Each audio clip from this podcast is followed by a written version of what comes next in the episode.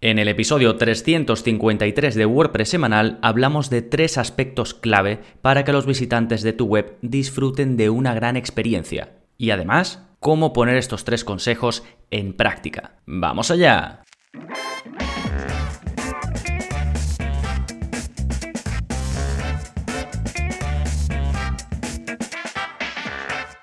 Hola, hola, soy Gonzalo Navarro y bienvenidos al episodio 353 de WordPress Semanal, el podcast en el que aprendes a crear y gestionar tus propias webs con WordPress en profundidad. Hoy hablamos de la experiencia de usuario en WordPress, pero no solo la parte conceptual, no solo estas tres claves que te digo, sino también su aplicación práctica, cómo una vez tenemos claros los conceptos, podemos llevarlo a cabo en nuestra web con WordPress. Todo esto en un momentito, pero antes, como siempre, novedades. ¿Qué está pasando en gonzalonavarro.es esta semana? Pues tenemos nuevo vídeo de la zona código, ya sabéis que ahí aprendéis a modificar vuestra web con WordPress sin utilizar plugins. Simplemente pues hacemos cosas un poquito más manuales. A veces os enseño un trocito de código que solo tenéis que copiar y pegar, otras veces os enseño un proceso pues que requiere ciertas acciones, ya digo, manuales y que simplemente tenéis que seguir el vídeo y replicarlo. No hace falta que sepáis código, no tenéis que ser desarrolladores, ni programadores, ni nada. Y en este vídeo más reciente te enseño el concepto de debugging en WordPress. Debugging eh, viene de la palabra bug, que es pues realmente bicho en inglés, pero se refiere a errores, cuando en el desarrollo web aparecen errores o incluso en ciertos programas, en general en el mundillo así más tecnológico, cuando se encuentra un error se llama bug. Y entonces debugging es el proceso por el cual encontramos esos errores, ¿no?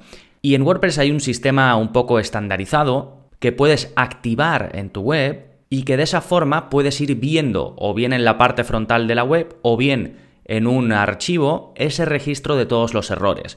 Si tú no entiendes muy bien esos errores, pues bueno, te puede servir a lo mejor eh, a nivel un poco más general, porque a lo mejor en el error pues se muestra que Em, algo falla en el archivo de un plugin. Entonces tú te puedes imaginar que el error está en ese plugin. Pero si aún así no entiendes absolutamente nada, esto sirve para si alguien te ayuda con esto, por ejemplo, alguien de soporte de tu hosting, un desarrollador que contratas, alguien que trabaja contigo, pues le puedes decir, mira, aquí está todo el registro de errores, a ver si me lo solucionas, ¿no? Bueno, en cualquier caso, para lo que lo vayas a utilizar, que ya digo, se puede utilizar a nivel de desarrollador, pero también es útil a nivel de usuario normal, habitual o menos técnico, pues te explico en este vídeo de la zona código, que es el 303, cómo puedes activarlo, ¿no? Las distintas formas que tienes de activar este registro de errores y que ya verás que es mucho más fácil de lo que parece. Si quieres acceder a este y otros vídeos de la zona código, están incluidos en la suscripción en gonzalonavarro.es. Todos los miembros tenéis acceso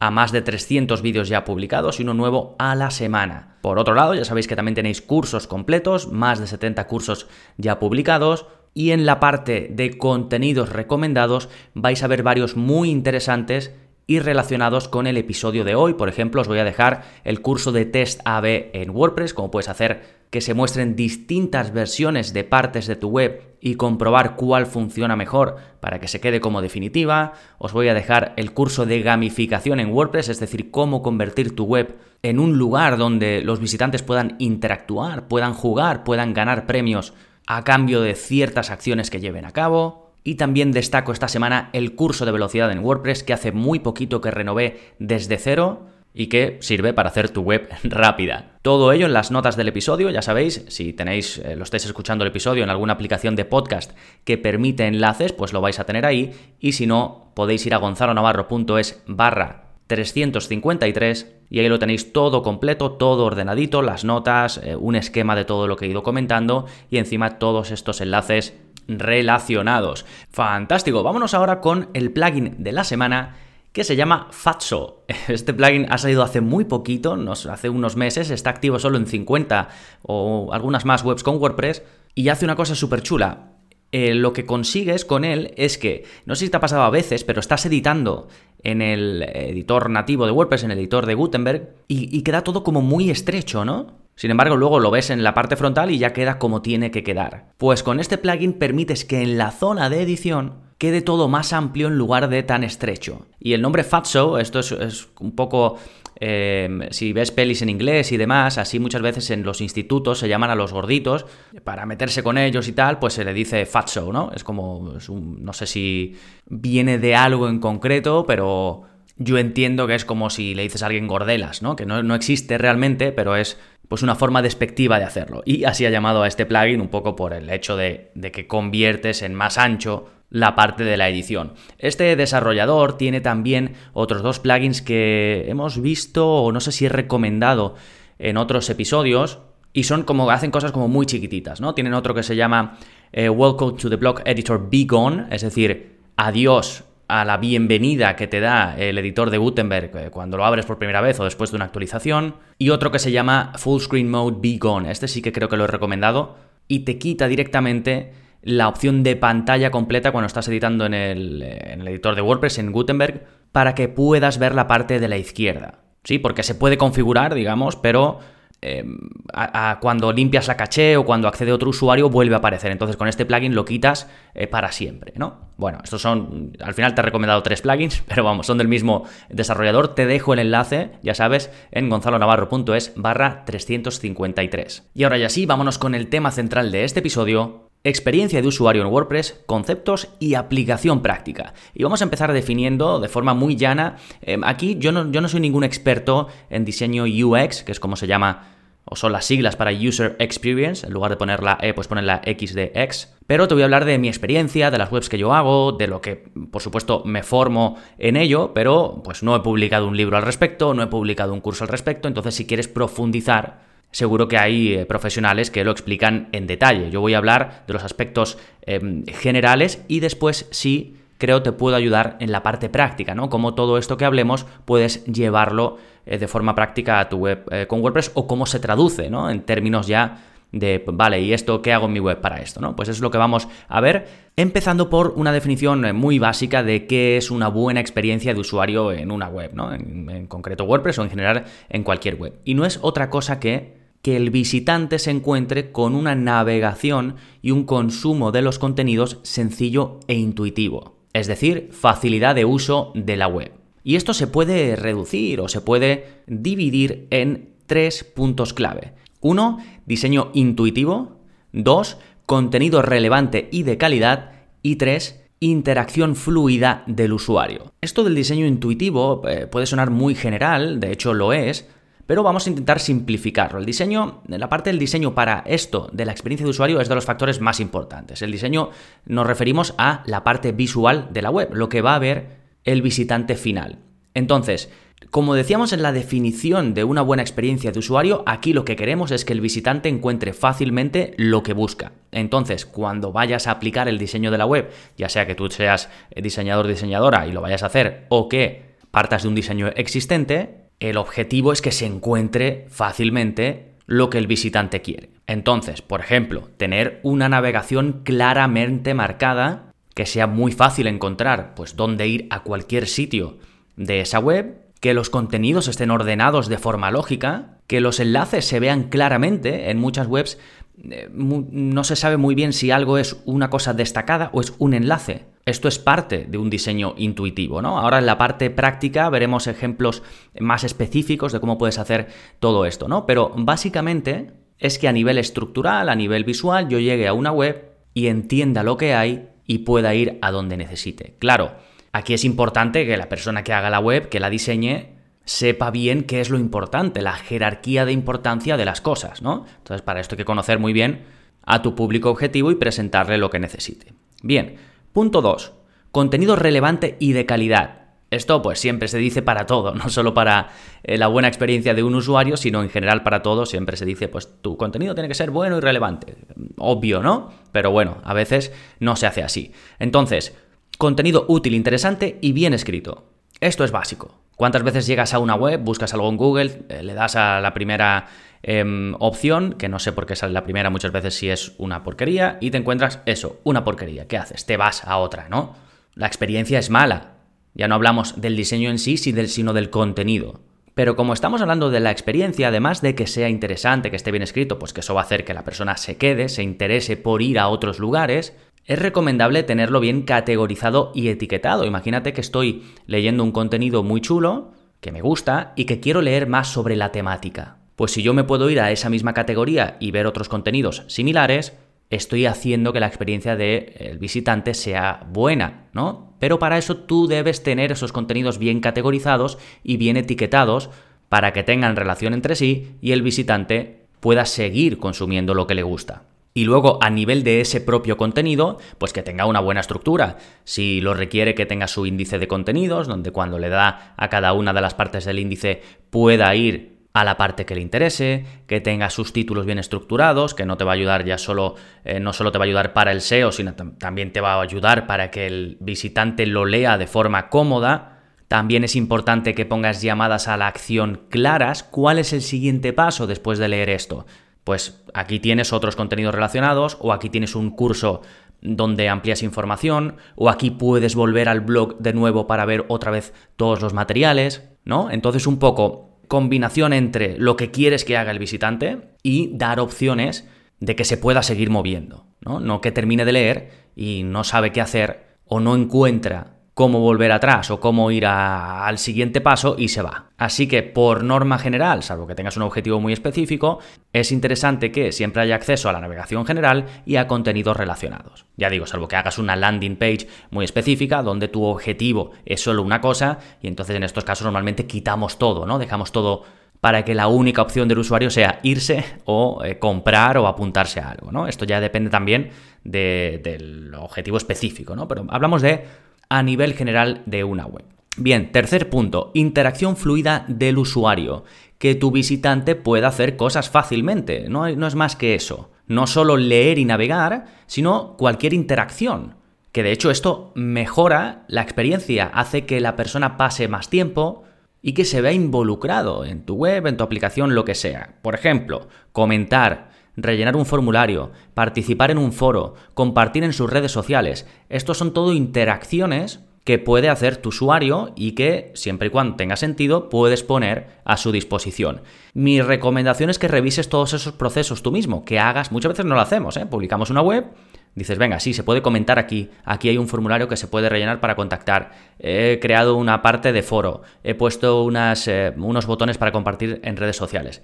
¿Has probado la experiencia? ¿Cómo es eso? Es muy recomendable que lo pruebes. Y si ya le dices a amigos tuyos que lo pruebe, a familiares, para que veas si se encuentran con algún problema, pues mejor. Todo lo que te vayas eh, encontrando, se vayan encontrando que impida esa experiencia fluida, pues siempre puedes intentar corregirlo en la medida de tus posibilidades. Otro ejemplo, ¿es necesaria una caja de búsqueda? Si es necesaria, pues la pones. Hay veces en las que em, he hecho alguna web corporativa y el cliente como ve en otras webs que hay una caja de búsqueda, pues quiere poner una, porque le gusta cómo queda al lado del menú. Esto muchas veces no es necesario e incluso, desde mi punto de vista, da una mala experiencia de usuario, porque si imagínate que solo tienes contenidos corporativos, tienes una página de inicio, una página donde ofreces tus servicios, una página de contacto y las páginas de privacidad y el aviso de cookies y poco más.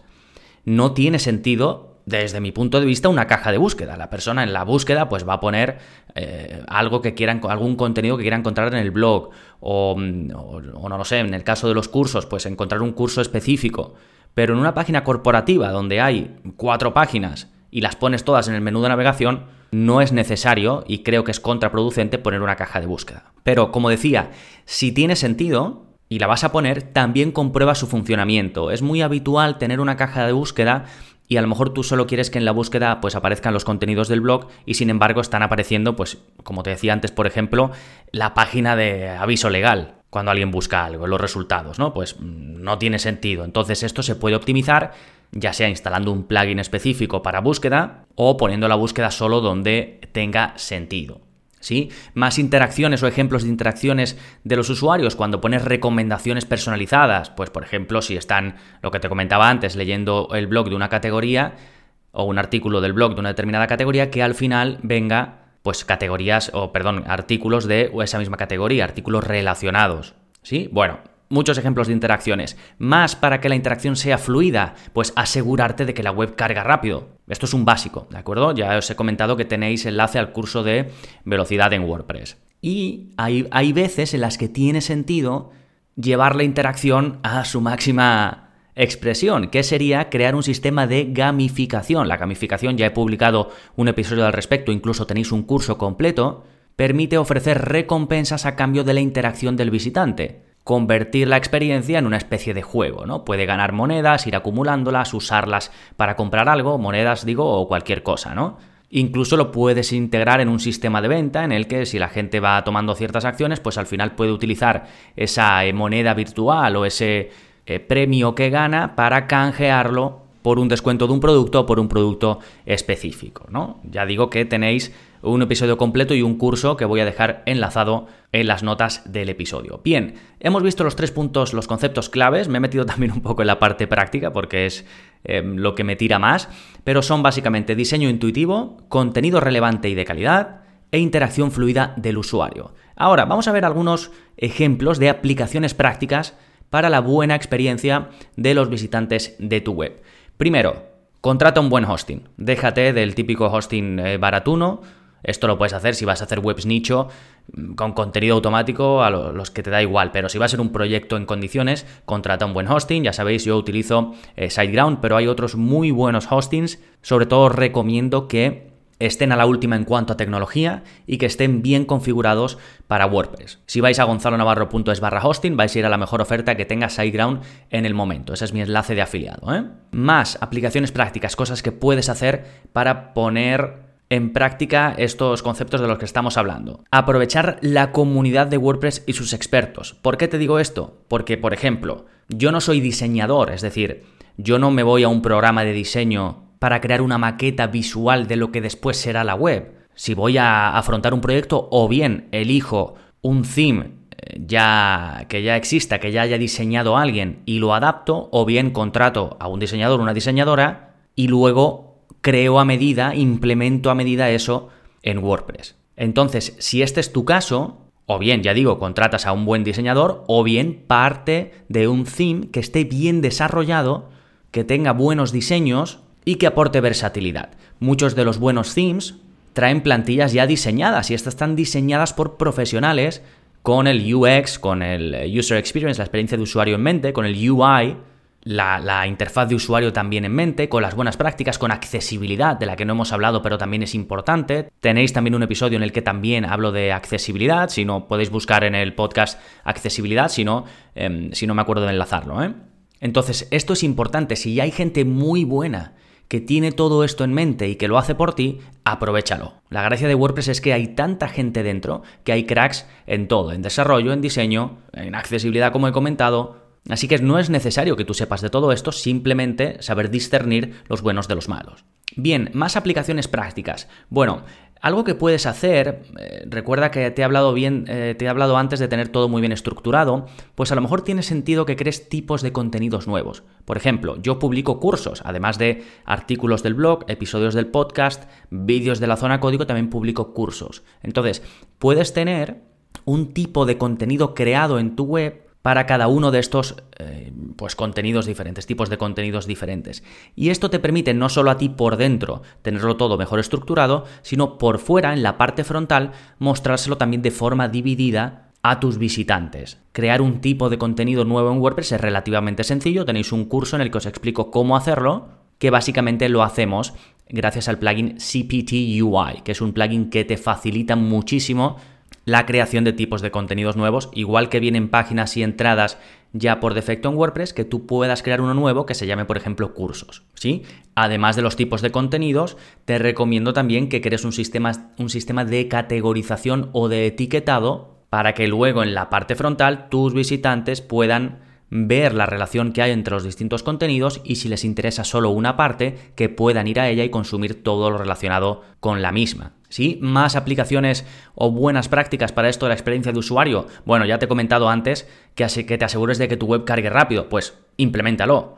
Esto empieza desde elegir el buen hosting, como te comentaba al principio, elegir un buen tema, un buen theme, además de que desde el punto de vista del diseño te encaje. Ya sabes que te recomiendo elegir un tema liviano, He hablado en muchísimas ocasiones de esto. Tenéis cursos sobre los mejores temas también, los más rápidos, los mejor desarrollados, Astra, GeneratePress, etc.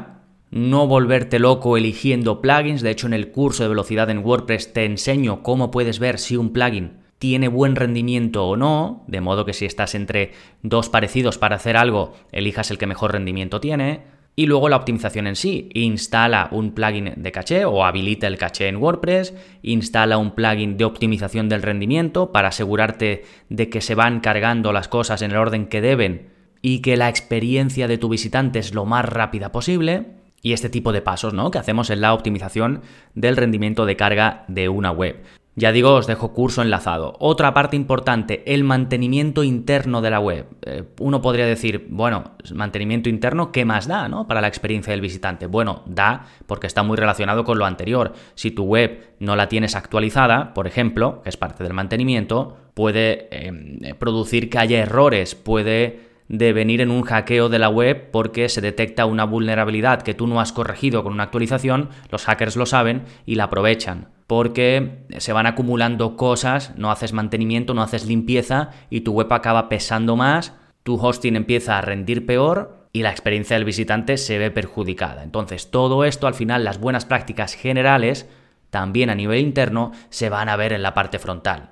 Si metes todo debajo de la alfombra, va a haber un momento en el que se va a ver un bulto de tantas cosas que has metido, ¿no? Más aplicaciones prácticas. Escucha a tus visitantes. Al final, muchas veces, a mí me pasa a veces, ¿eh? Me pongo yo a pensar, yo creo que esto es mejor, creo que lo otro, y al final son asunciones. Lo mejor es saber la opinión general de tus visitantes y en función de ello pues ir haciendo las mejoras correspondientes. Incluso, como te comentaba al principio, puedes hacer test A-B.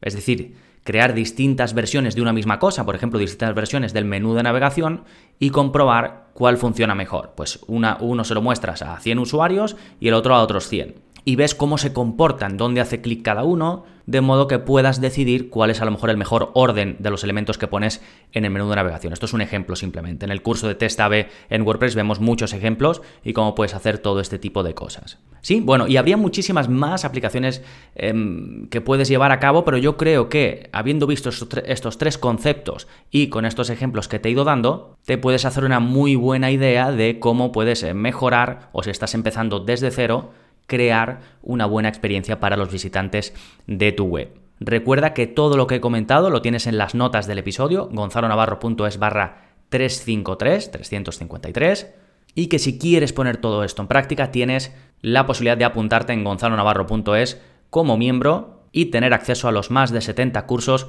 sobre creación y gestión de webs con WordPress de forma profesional y todo lo que rodea a, esto del mundo de las webs, los vídeos avanzados de la zona código, donde vemos esas modificaciones que requieren ir un paso más allá y que yo te pongo fácil para que simplemente sigas el vídeo y lo implementes, soporte conmigo personalizado para las dudas que te puedan surgir y además ya mismo, si estás apuntado, atento a tu bandeja porque abrimos comunidad para tener un lugar donde todos podamos hablar, podamos aportar unos a los proyectos de otros, poner nuestras dudas, las cositas interesantes que vamos descubriendo en el mundillo WordPress y mucho más.